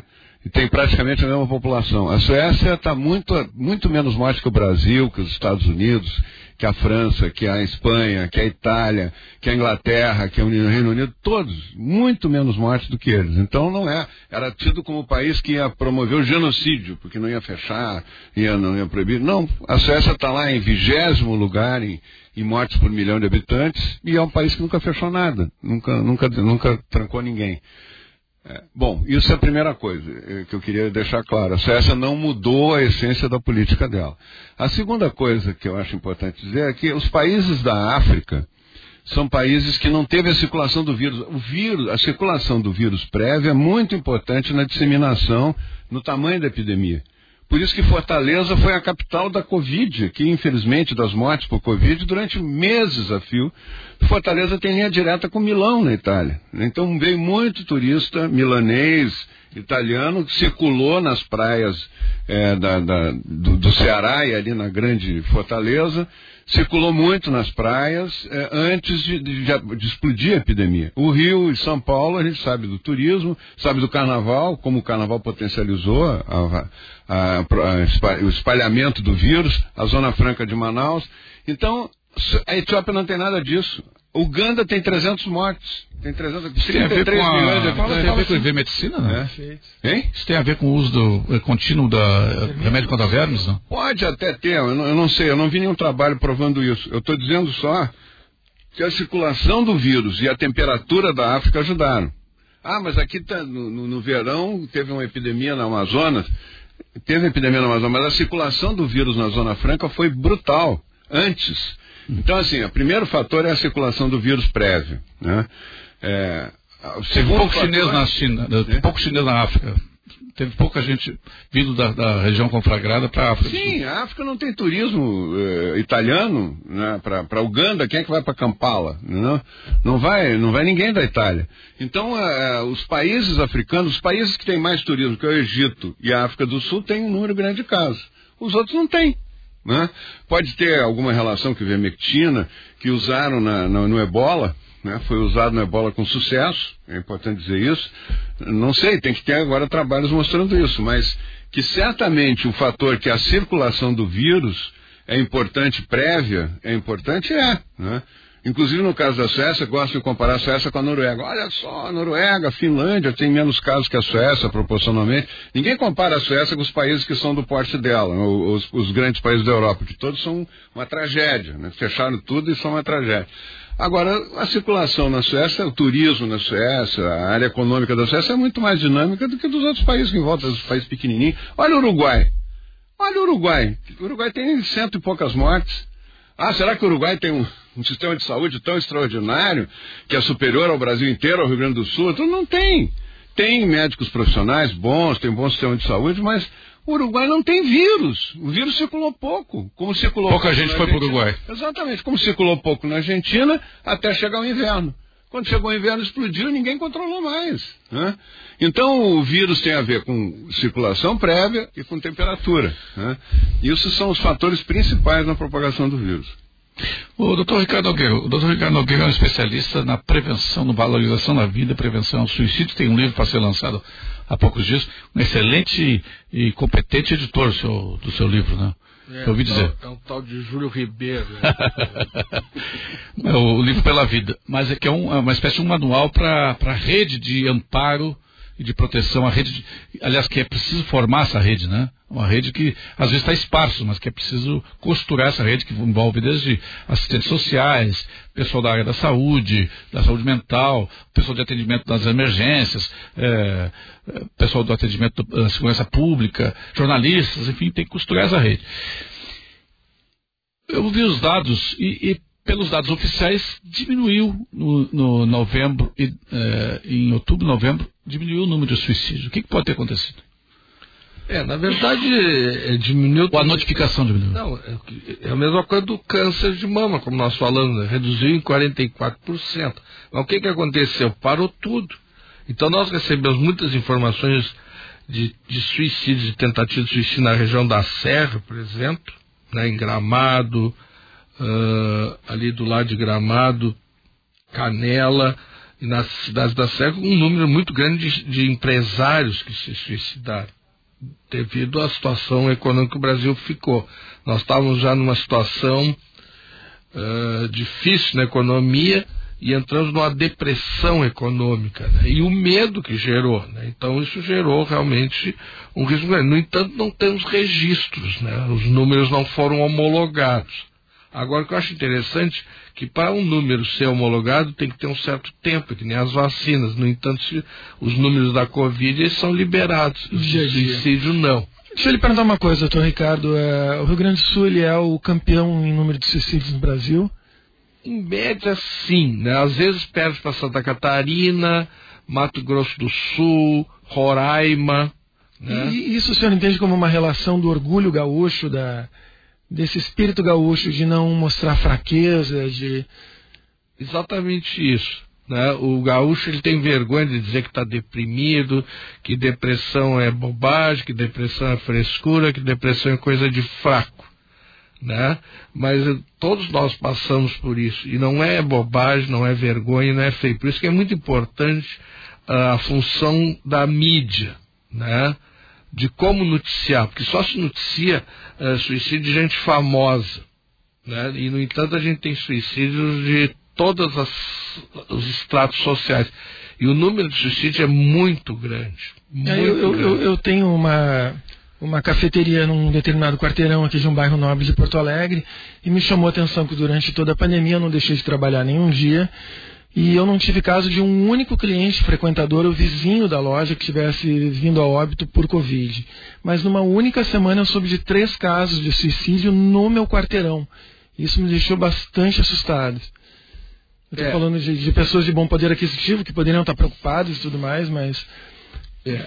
E aqui no centro de Porto Alegre, se não fosse a Brigada Militar e os bombeiros aqui no Menino Deus, por exemplo, a Brigada Militar tenho uma questão paradoxal com a Brigada Militar. A Brigada Militar e os bombeiros são os que mais evitam suicídio. No entanto, entre os quadros da Brigada Militar, o, a, o número de suicídio é três vezes mais do que a média da população geral. E diga-se passagem que a Brigada Militar tem se mobilizado é, nesses aspectos de prevenção, mas os brigadianos hoje são jovens, jovens, Uh, trabalho numa linha de frente de estresse contínuo e é um problema que não é só da nossa polícia militar, também é da polícia militar de São Paulo, até na Bahia, entre a guarnição da polícia militar baiana, o índice de suicídio é muito alto. Dois ouvintes aqui perguntando a mesma coisa para o doutor Osmar Terra, é o Luiz Antônio Chiela e o Mozart Catos. Pergunta, quem já teve, foi uma pergunta que eu já fiz no início, mas acho que a audiência não estava ainda... A audiência é rotativa. É rotativa. É, quem já teve o vírus já está imunizado? Precisa tomar a vacina? Está imunizado. Ele fez uma vacina natural com vírus ativo, que é mais forte que qualquer vacina que se possa fazer. Que a informação, toda vacina ela vem com uma informação do é vírus para que o organismo. É, às vezes é, é vírus atenuado, né? É atenuado, o vírus. Morto, inativo. É, inativo ou vírus, ou pedaços do vírus, né? E todas elas são, são inferiores à vacinação do vírus próprio, do próprio vírus, os anticorpos que ele cria, né? Eu tenho um ouvinte aqui dizendo que está apaixonada pelo Fabiano. Não, eu vou eu vou omitir aqui para não, não criar o. Isso aqui não é o quadro uh, Amor e Amizades. na rádio com Júlio Ribeiro. É. é. Outra coisa é com relação a, a, a transmissão. O senhor falou que criança ra- dificilmente ela pegará e com mais eh, com, eh, ela, ela transmitirá com, eh, com menos probabilidade que um, a- que um adulto. E quem já pegou pode eh, transmitir? Pode receber de novo? Não pode? Pode ter a reinfecção? É, essa reinfecção faz parte do, do, é, do elenco de medidas de, de falas para assustar. A reinfecção, o vírus mutante, não sei mais o que. É, se tiver um vírus mutante realmente, um novo vírus, não adianta fazer vacina, né? Isso é uma, fica ridículo. né? Dizer que tem, se tem um novo vírus, tem que fazer outra vacina para esse novo vírus. né? Não existe, durante um período de uma pandemia, pelo menos que, que se conheça, e podem surgir algumas modificações genéticas no vírus, mas não existe um, vírus no- completamente novo que vai produzir uma outra, começar tudo de novo. Mas ele será como a influenza que a cada ano deverá vir uma. Sim, pode, pode fazer geração. cepas, cepas Uhum. diferentes, mas elas não. Elas, em geral, elas respeitam inclusive a imunidade anterior. Eu vou dar um exemplo aqui, nós tivemos a influenza do H1N1, não tinha um idoso no- no- na- nas UTIs, não tinha um idoso internado, olha que a pessoa mais frágil que tem para infecção é um idoso. Não tinha. Por que, que não tinha? Porque quem nasceu antes de 1957 foi imunizado pela pandemia da gripe eh, asiática.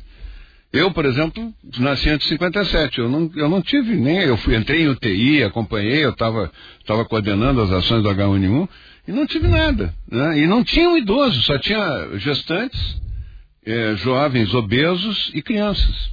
Né? Aquele vírus. E era um vírus super letal. Ele, ele, ele, em um- menos de uma semana ele matava. Quantos, quantos, quantos anos de experiência como médico, como gestor público na área de saúde?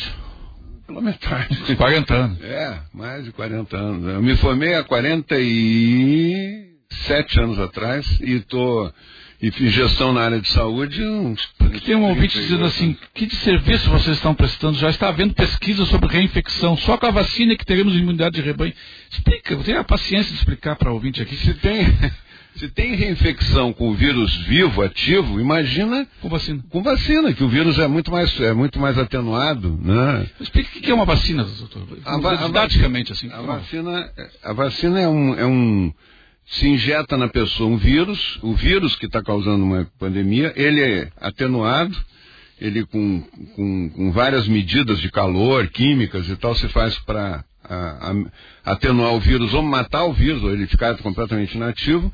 E ele sendo injetado no sangue, ele provoca as reações de imunidade. Todo o corpo estranho que entra no organismo, todo, todo vírus, bactéria, então provoca uma produção de anticorpos. Então aquele vírus provocando os anticorpos, quando vier o vírus ativo, mesmo que a, a- a doença com, com gravidade, ele encontra já uma barreira de anticorpos e não consegue contaminar.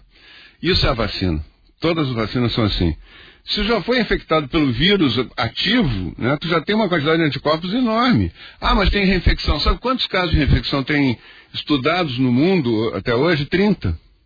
Em 10 meses, com 700 milhões de pessoas que já pegaram o vírus, já foram infectados.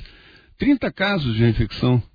E provavelmente pessoas que tinham problema imune, né? Pessoas que tinham algum problema de imunidade e tal, que tiveram, que não conseguiram produzir anticorpos, né? Isso pode acontecer. Agora, é tão raro que não- isso estatisticamente, do ponto de vista de saúde pública, não tem importância nenhuma. A reinfecção, agora, usam, não explicam nada, usam a palavra reinfecção, parece que todo mundo vai se reinfectar de novo. Né? Parece que todo mundo que pegou o vírus vai, vai pegar de novo. É a, a epidemia sem fim, a epidemia eterna dos profetas do Apocalipse. Né? Que é a turma dos seguidores do, do Imperial College, do Lamarino, esse, dessa turma toda que, que quer botar medo na população e de, de alguns órgãos de imprensa. Né?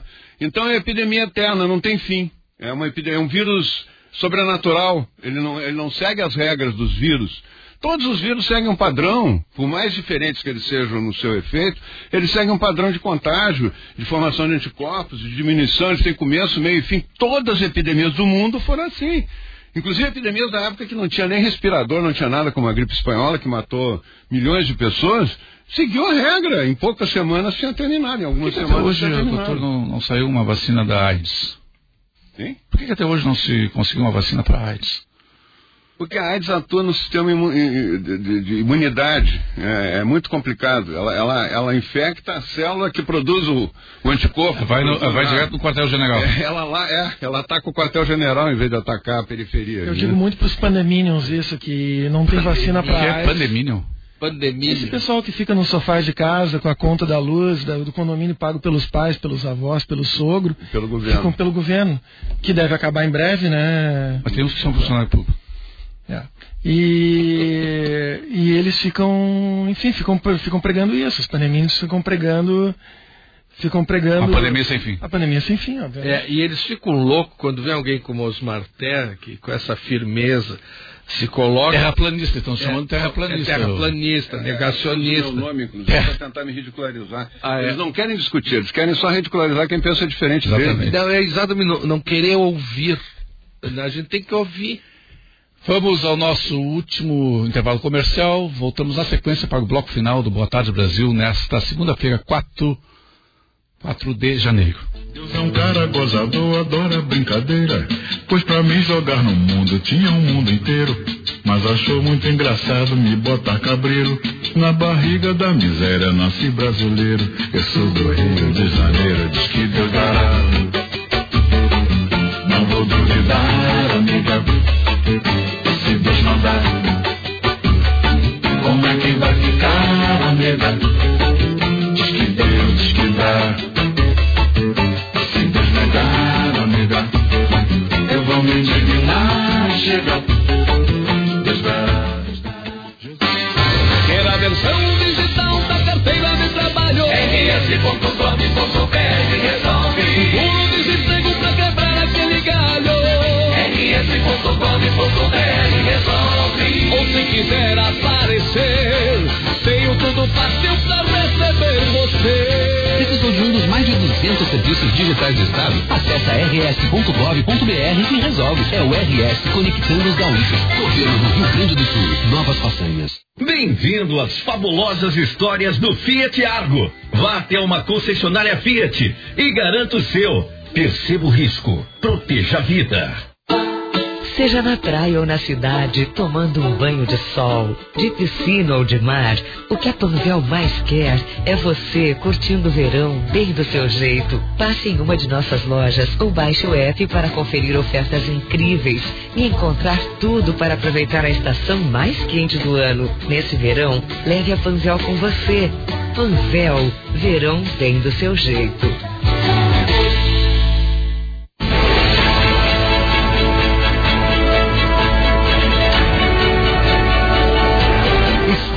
Apresentando Boa Tarde Brasil. Estamos de volta, Boa Tarde Brasil, nessa segunda-feira, 4 de janeiro, 30 graus, 31 graus lá fora, Porto Alegre, Forno Alegre, e nós aqui com, conversando sobre olha, um programa muito dinâmico, muito forte, tem posições, tem, não é só opinião, é análise em cima de dados. Dr. Osmar Terra, nosso convidado, médico, deputado federal, por várias vezes é, ocupando postos na área da saúde, o psiquiatra Ricardo Nogueira e o empresário Fabiano Reinheimer. O Boa Tarde Brasil, que tem oferecimento de Sevem, sofisticação e exclusividade na Bela Vista, qualidade Volens Incorporador. Fé Comércio RS, com você a gente faz a economia girar e a vida se movimentar. Cindy Lojas Porto Alegre, junto com o Varejo Sempre. E Gimo, a linha mais completa de inseticidas do Brasil. Hora da virada Cindy Lojas Porto Alegre. Benefícios, vantagens exclusivas e isenção da mensalidade para o seu negócio. Acesse cindylojaspoa.com.br. Chegou o Gimo Álcool 70 Aerosol. A proteção do álcool aliada à praticidade do aerosol. Gimo, qualidade comprovada. Conheça o Sevem, sofisticação e exclusividade no ponto mais alto da Bela Vista. Pronto para morar, qualidade Volens Incorporadora. Conheça também o portal Perto de Você do Sistema Fê Comércio Sesc Senac. Acesse pertodevocê.com.br. Esse você são as letras V e C. O Fabiano Rayama estava terminando um, um, um pensamento, uma, uma, uma digressão na, na, no bloco anterior que quer terminar agora. Pensamento importantíssimo, Júlio. Eu estava dizendo ali que eu, como eu costumo dizer para meus amigos pandeminions que não existe vacina para HIV até hoje e nem por isso eles pararam de fazer sexo durante todo esse tempo. Então a gente tem, obviamente, que tomar os cuidados devidos, assim como para fazer sexo, para viver e tocar a vida normalmente, respeitando eh, a proliferação das doenças e, e fazendo o possível para evitar de contrair e de transmitir. Ninguém fez campanha falando não transe mais. Não, mas do jeito que as coisas andam, é, essa tara é, de alguns grupos, e principalmente da esquerda, de interferir na vida do cidadão de maneira geral, eu estou com medo que daqui a pouco comece a interferir no que eu devo ou não fazer do. Na tua, no, tua, nas tuas intimidades. Exatamente. Como eu devo ou não devo Morre um cuidar, milhão- cuidar do meu dano. Morre um milhão de pessoas por ano. Um milhão AIDS. de pessoas morrem de AIDS. Aliás, né, de tuberculose, tuberculose, que é uma doença antiga, morre um milhão e duzentos mil pessoas por ano, todos os anos. E tem vacina. E a letalidade da tuberculose é 30%. É, e, a, e a letalidade dos, do coronavírus é 0,27%. Pergunta ao doutor, quem é que está perguntando aqui? Vamos ver, o Vinícius Alves. Pergunta ao doutor Osmar Terra se o negócio, se o negócio é u- imunidade de rebanho, por que as críticas aos jovens e pessoas saudáveis que se aglomeram em festas, bares e praias? Quanto mais gente pegar o vírus, mais rápido eh, vai se atingir a, a eh, imunidade de rebanho, não é? Vinícius Alves. Olha, o, o, o que se faz, o que se tenta fazer num, num- num plano de enfrentamento a uma pandemia é evitar que um grande número de pessoas se contamine ao mesmo tempo. né? Mas isso não impede de, de- Não houve nenhum achatamento de curva, que no início era isso. No início ninguém era, era contra a imunidade de rebanho. Isso aí sofreu uma modificação da narrativa. né? Todo mundo achava que ia ter Uma imunidade de cepa, rebanho. uma é. nova cepa da narrativa. É uma nova cepa da narrativa. Todo mundo achava, uns achavam que tinha que tomar medidas de, de indivíduo- de proteção individual e proteger grupo de risco, que é o que eu acho, e outros achavam que tinha que trancar todo mundo em casa para achatar a curva? 15 Sabiam que a dias, curva, a 15 curva ia dias, acontecer, é. Sabiam que a curva ia acontecer, só que sabiam, queriam que ela fosse mais prolongada no tempo. né? Então isso, isso aí acabou. Agora parece que o cara se trancando em casa está protegido do vírus, que é uma mentira. Se contamina muito mais dentro de casa do que fora de casa hoje. Né? Podem os ouvintes que estão me ouvindo nesse momento sabe, é, se perguntarem para os vizinhos que conhecem que tiveram o Covid, quando é que eles se contaminaram. Ninguém se contaminou na loja nem na cafeteria. As pessoas se contaminaram em casa. Né? Então, há um risco muito maior dentro de casa que fora de casa. Mas mudou, mudou a narrativa, né? O que quando se fala em imunidade de rebanho, se fala desse processo que o vírus desaparece quando ele chega a um determinado percentual da população já com anticorpos que ele não consegue mais contaminar. Ele precisa estar contaminando um grande número de pessoas para viver. O vírus ele é um parasita, ele entra na célula, ele usa o material genético das pessoas para se multiplicar. Quando ele não tem muita gente para fazer isso, ele vai desaparecendo. É assim que todos os vírus de todas as pandemias, inclusive o H1N1, né, da, da febre amarela, todos eles eh, passam por, esse, por esse, essa curva, sobe e desce. Da China foi 76 dias, foram 11 semanas a curva da China. Foi a primeira do mundo. Quando me perguntaram qual era a minha previsão e tal, vim com essa, essa profecia eh, apocalíptica do, do Lamarino e do Imperial College que ia morrer 1 milhão e 200 mil pessoas no Brasil. Eu disse, não pode, nenhum vírus vai matar Eles tanta gente. toda hora que o senhor, disse, É. o senhor fez uma, uma profecia de que É. uma previsão de que seria 7 mil ou, ou 15 mil mortos. E ninguém fala do Lamarino que previu que ia ser 1 milhão e 200 mil pessoas mortas até agosto. Certamente a minha margem de erro vai ser menor que a dele. Ah, né? Agora, por, por menos falar o tempo- nome do rapaz. É. Vocês estão falando do sobrenome, ninguém sabe quem é. Átila. É. Átila Lamarino. Mas eu, eu queria só eh, completar o raciocínio e dizer o seguinte. Quando eu, eu, eu sempre me baseei em dados. Eu, eu sou do- da filosofia do Kahneman. Em Deus nós acreditamos. Os, os restantes têm que me trazer os dados. O que dado tinha para prever 1 milhão e 200 mil mortes do Lamarino? Não tinha dado nenhum. Era uma projeção matemática com premissas erradas, um modelo matemático. Não tinha.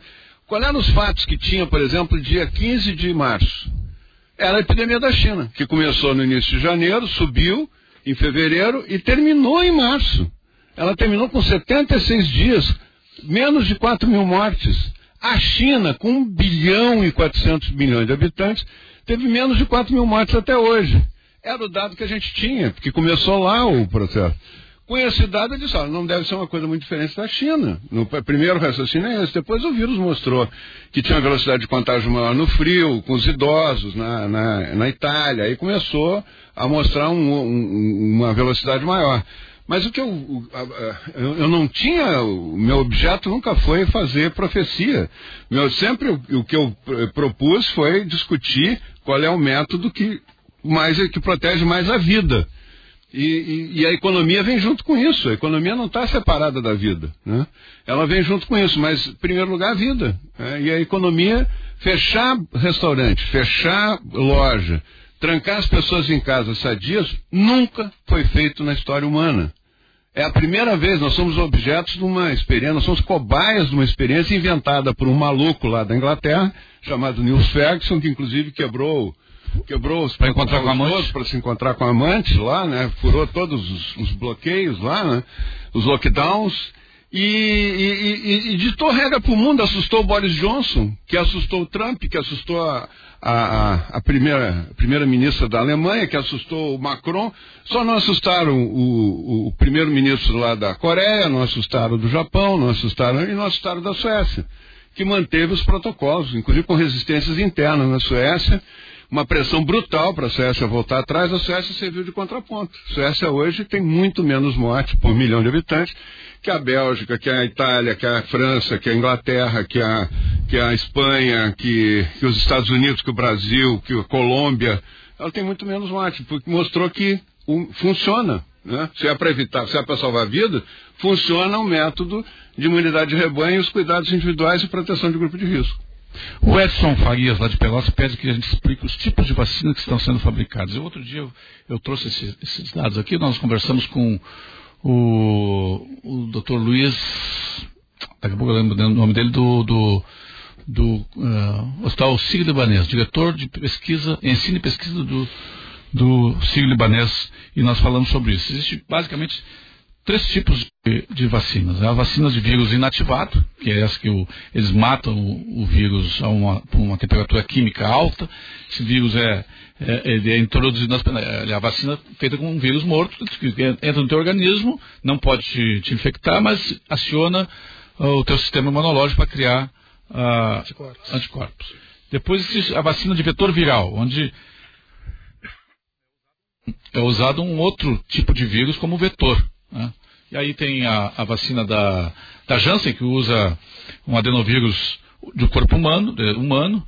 A, a Sputnik também usa um, um adenovírus ah, humano. E a AstraZeneca Oxford, essa que usa um adenovírus de chimpanzé como vetor viral. Ou seja, aquele que vai carregar, é o ônibusinho que vai carregar um pedaço da informação, é um carrinho que vai eh, carregar um pedaço da informação do vírus COVID, eh, da Covid-19, do coronavírus, e vai acionar ah, no nosso organismo as a produção de anticorpos. E tem as va- vacinas genéticas, que são a novidade nessa, nessa pandemia, que usam RNA ou DNA.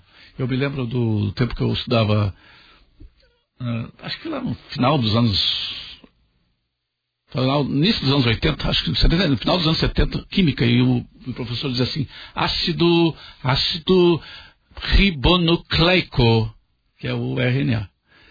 É, RNA. E o deoxirribonucleico, que é o DNA. Esses ácidos são utilizados também como uma forma de. le- eh, eles levam um pedaço da informação da coroa do, do, do coronavírus, que é a informação necessária para formular, ativar o nosso sistema imunológico. E as subunitárias aí são, são bem menos que usam proteínas subunitárias. Tem mais alguma coisa, doutor? Não, eu acho que é isso aí. Isso aí, Ah, né? Eu só queria fazer um depoimento aqui em relação aos Marter. Eu conheço os Marter desde 1985. Nos poucos detalhes sórdidos. Já, não. Não, não, não. Cuide com o que o senhor vai falar. né? É. Pense Não, bem. Diga-se de passagem, tudo é publicável. É, o Ricardo é um querido amigo de longa data. É. Aliás, eu só fazer uma referência aqui, Júlio, não sei se você sabe, mas o doutor Ricardo Nogueira foi uma pessoa muito importante na construção do SUS no Brasil. Ele foi o principal assessor na área de, eh, de articulação política do ministro Rafael de Almeida Magalhães, que implantou o SUS no Brasil. E ele foi uma pessoa decisiva, né? Lá há muito tempo atrás. Depois ele virou psiquiatra e mudou de. Mas Virou uma loucura, virou uma o loucura. Nelson, o Nelson Jobim, que era o redator da Constituinte, né? Que foi uma pessoa chave nisso. Mas antes disso, na presidência do INAM, Instituto Nacional de Assistência Médica e Previdência Social, eu era assessor do presidente, e aí inventaram um nome para ser superintendente do INAMPS aqui no Rio Grande do Sul. E aí me perguntaram, tu conhece o doutor Osmar Gasparini Terra? Eu digo, eu nunca ouvi falar. Aí o José Noronha, que era, tinha sido colega do Osmar Terra lá na Universidade Federal do Rio de Janeiro, da Praia Vermelha, não, ele trabalha lá em Santa Rosa, eu vou lá chamar ele, vou buscar ele. Então, desde aí que eu conheci Osmar Terra, e depois eu fui para a assessoria do ministro Rafael de Almeida Magalhães, e eu tenho muito orgulho de ter conhecido essa pessoa, porque uma pessoa que está 24 anos como deputado federal, com seis mandatos, que foi ministro, foi secretário de Estado, foi prefeito, pode falar tudo do Osmar Terra. Tudo. Pode dizer tudo, menos uma coisa. Pode pegar as listas da Odebrecht, de, do mensalão, do petrolão, tudo. Não catar o nome do Osmar Terra. Em nenhuma. Agora mesmo eu peguei as 500 páginas da organização da Companhia das Letras da Malu Gaspar, falando da Odebrecht, que eu achei de gente conhecida lá, né, vários colegas da Câmara Federal, mas de monte, e o nome de Osmar Gasparim Terra não aparece em lugar nenhum.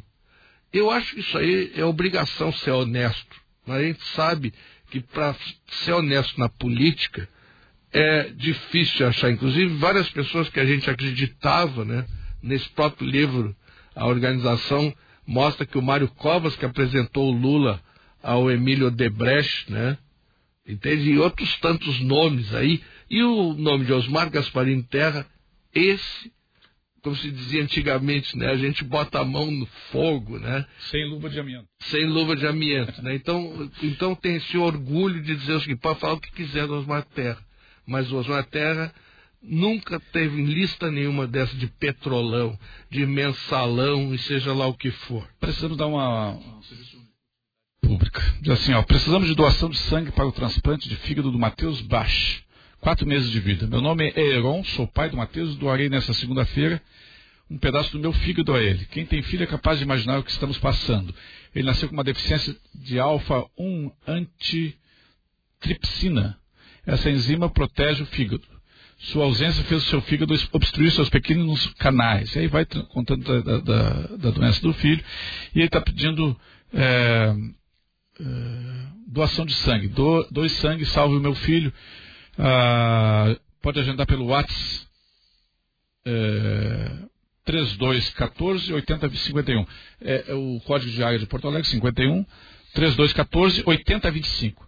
51 3214 8025, de segunda a sextas-feiras, a sexta-feira, das 8 às 17 horas, no Banco de Sangue da Santa Casa.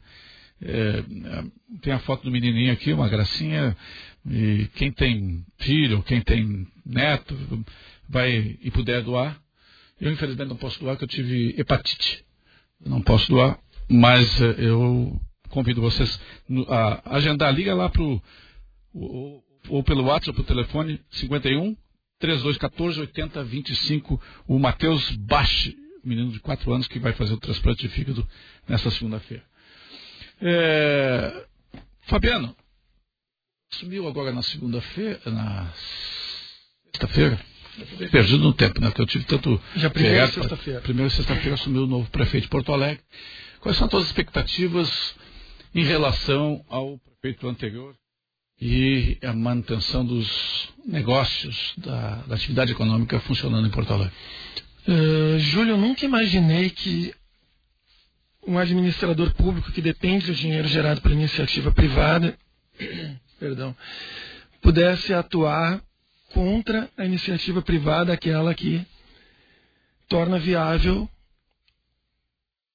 o funcionamento da máquina pública. Mas eu vivi na pele isso no ano passado e, e, e não desejo isso para nenhum outro empreendedor. Eu tenho muita, muita esperança no que vem a ser a nova administração pública. No Melo, pelo que eu, eu, eu, eu sei da vida, da vida pública dele, pelo histórico dele, só escutei falar boas coisas do Melo. E muita esperança no nosso vice-prefeito. Eu vi um depoimento dele onde ele ele, ele citava eh, o ramo de restaurantes e ele dizia que ele não podia, como vice-prefeito, a partir desse dia primeiro, ele não podia colocar decretos que impedissem o funcionamento, a manutenção daquele negócio. Então ele exemplificava que ele não podia restringir o funcionamento a 30% da ocupação se o restaurante precisasse de 40% ou 50% para se manter de pé, pagando os custos fixos. E ele falava, inclusive, em break-even. Eu nunca vi um político se preocupar com pontos de equilíbrio de uma empresa privada. Então, um, um, uma gestão de prefeito e vice-prefeito que tem esse olhar para quem está gerando emprego, quem está gerando impostos, quem está gerando o, o, combustível que faz funcionar a máquina pública, isso me traz muita esperança.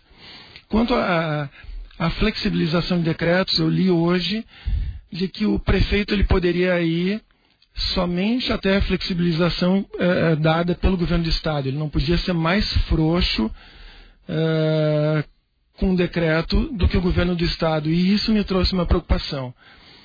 Porque a gente hoje é, é tem Estado administrado por um, uma pessoa que fala muito bem, se veste muito bem. Eu trabalhei com moda por 25 anos, admiro muito o bom gosto do nosso governador para se vestir, inclusive para pintar os mapas. Ele pinta de uma maneira muito muito bonita, muito criativa, mas ele, fora isso, ele nunca trabalhou.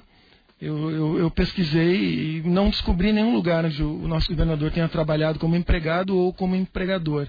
E eu entendo que daí vem essa falta de capacidade dele em entender o que se passa por quem está cumprindo esse papel. Estão conosco a Lúcia Lambi, a Neiva Rosa, Andréa Rocha, Daniel Gudi, Beto Fumaça, Marlene Cohen, a nossa querida Maria Luísa Benites lá no Itapuã, ouvindo o programa, Luiz Fernando Oliveira, o Renato Gebler, João Bosco Vaz, meu querido amigo Elmar Rosa, o Renato Berté, Fabinho Ligoite, a Lenara Lunardi, o Luiz Francisco Optis, eh, Luiz Antônio Chiela, o Paulo Giovanni Araújo, Gilberto Simões Pires assistindo, a Tatiana Britos. Meu abraço ao Osmar e aos demais debatedores, manda Gilberto Simões Pires, a Marilane Rochelle, Gil Curtis, a Rosélia Ribeiro, Cíntia Vargas, Samila Monteiro, uh, Kátia Hoffman, Hoffman, Angélica Queiroz, Nara Longoni, quem mais aqui? O Frederico Exel, uh, não repetindo aqui. Quem mais aqui? Eu Jorge Berger, Marlene Cohen, o Darcy Darcy, Darcy Filho, nosso amigo repórter, Darcy Filho, Fábio Belaguarda, eh, Luiz Renato Cruz Vieira, o Adolfo Gashman, Paulo Ricardo Rocha, quem mais aqui, quem mais aqui, ah, tem um tal de Fabiano Reinheimer aqui também, ó. Caroline Castro, Edson Binchen, Clóvis Jardim, Fernanda Pes, o Roberto e Silei Cruz, Abel Lin, o Moisés Hoffman, a Sandrinha Poleto nos assistindo, o Gilson Chaves, Sandra Castro, o, a Ângela Maria, Gilberto Jardim, e mais aqui. É que vou, vou perdendo muito o Ricardo, Gilson Chaves, muitos que estavam no início da, da, da, da live não tem mais como, como, ver aqui. O Paulo Hoffman, Gisele Enimi, Tef, Enimitef, é, Fernando Rodrigues, o Bolsoni, ah, quem mais aqui? Enfim, o Ricardo Silveira conosco.